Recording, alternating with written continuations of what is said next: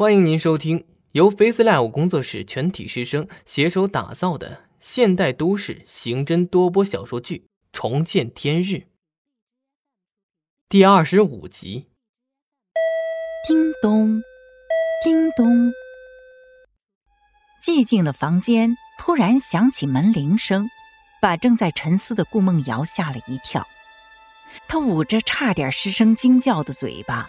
惶恐的看向门口的方向，有几秒的呆滞。但持续的门铃声把他拉回到现实。他慢慢的走向门口，从猫眼看出去，聂远那张坚毅的国字脸孔映入眼帘。他犹豫了一下，还是把门打开了。你，你还好吗？聂远看着顾梦瑶苍白的面容，关心的问道。顾梦瑶轻轻的摇了摇头，没说话。我可以进去跟你谈谈吗？聂远尽量的把语调放柔和。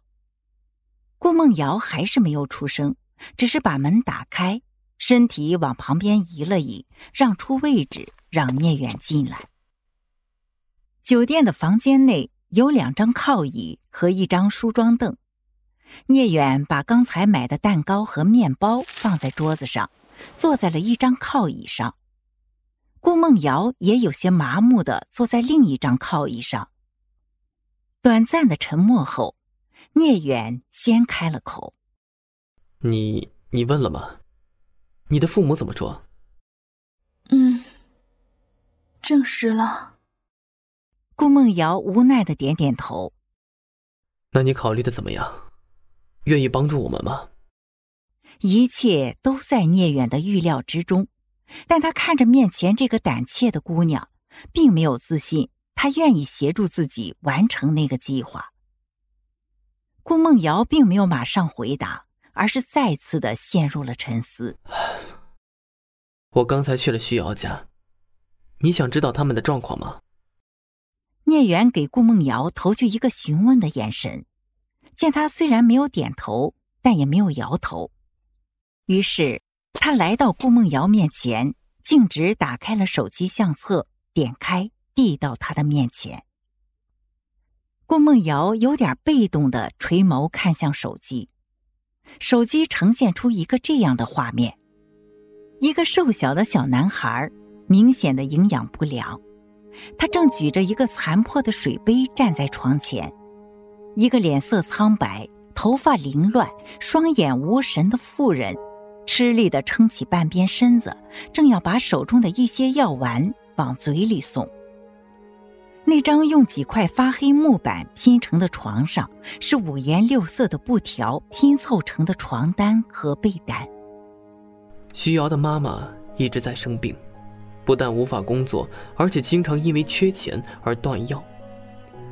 所以病情一直在加重，徐瑶的弟弟才读初二，可是因为徐瑶失踪，他不得不辍学，在家里照顾妈妈。聂远一边观察着顾梦瑶的脸色变化，一边缓缓的说：“你别再说了。”顾梦瑶紧绷的神经突然间就崩溃了，双手捂着脸，大声痛哭起来。聂远有一瞬间的犯罪感，把一个才刚走出校门的女孩逼到这个份儿上。可是他马上又强迫自己不要心软，否则就会功亏一篑。如果你不帮他们，这个家庭估计都没法生活下去了。说完这句话，他静静的看着顾梦瑶抖动的双肩。压抑着把他搂进怀中安慰的冲动，他沉默着，沉默着，让他自己去肯定那颗早已动摇的内心。不知道顾梦瑶哭了多久，聂远站在他的面前，像雕塑一般，一动不动的等待着，生怕一动就会影响他的决定。顾梦瑶从开始的失声痛哭，转而忍声抽泣。继而慢慢的平复了下来，只是双手仍然捂着脸。聂远仍然耐心的等待着。不知又过了多久，顾梦瑶终于长长的舒出一口气，然后放下了捂住脸的双手，像下定了决心一样，对聂远点了点头。聂远暗自松了一口气。喂，李队啊，我打过电话给方厅长，他说这个案件我们俩放手去查，有什么困难再找他。聂远离开顾梦瑶所住的酒店后，拨通了李安的电话。对，方厅长回省厅了，你那边查的怎么样？需要我做什么配合？李安有些许的期待。嗯，我这里有一条主要线索，徐瑶去 L 市是在一家政府扶持企业做保洁。虽然 L 市被政府扶持的企业有很多。但徐瑶既然选择了在国贸大厦上跳楼，肯定是有原因的。不妨再查查这栋大厦所有的企业，特别留意政府扶持的企业。聂远沉着的分析着：“我正有此意。唐浪在地下停车场的监控录像里，发现有一个形迹可疑的保洁推着垃圾桶乘坐电梯从地下一层下去后就消失不见了。他肯定在故意躲避监控，这里面……”说不定有不可告人的秘密。李安也说了说他这边的进展。啊，好，我明天就回 L 市，到时候再详谈。聂远似乎觉得思路在慢慢打开。八月十七日一大早，两辆警车分别停在国贸大厦楼下和常青树小区内。已经下了两天雨，空气异常潮湿。老天爷却没有停下来的意思。唐浪找到唐国强，再次递上搜查证。唐经理，又需要你的协助了。我们昨天看了监控，发现有些地方有问题，我们需要去地下停车场看一下。这是我们的搜查证。哟，唐副队长，咱们又见面了。唐国强没有昨天那么紧张，接过搜查证看了眼，笑了。其实吧，搜查证给不给我看都无所谓了，你们想怎么搜都可以，只要不去打扰别人就行。唐浪再次说明了来意。我们先去地下停车场看一看，然后想请你啊帮我一个忙，你们是管理整个大厦的，还希望你们配合我们的工作，麻烦把整座楼所有公司的人士都给叫过来，我们要进行调查。好的，好的。请便。唐国强一边虚假的笑着，一边示意保安带唐浪他们下去。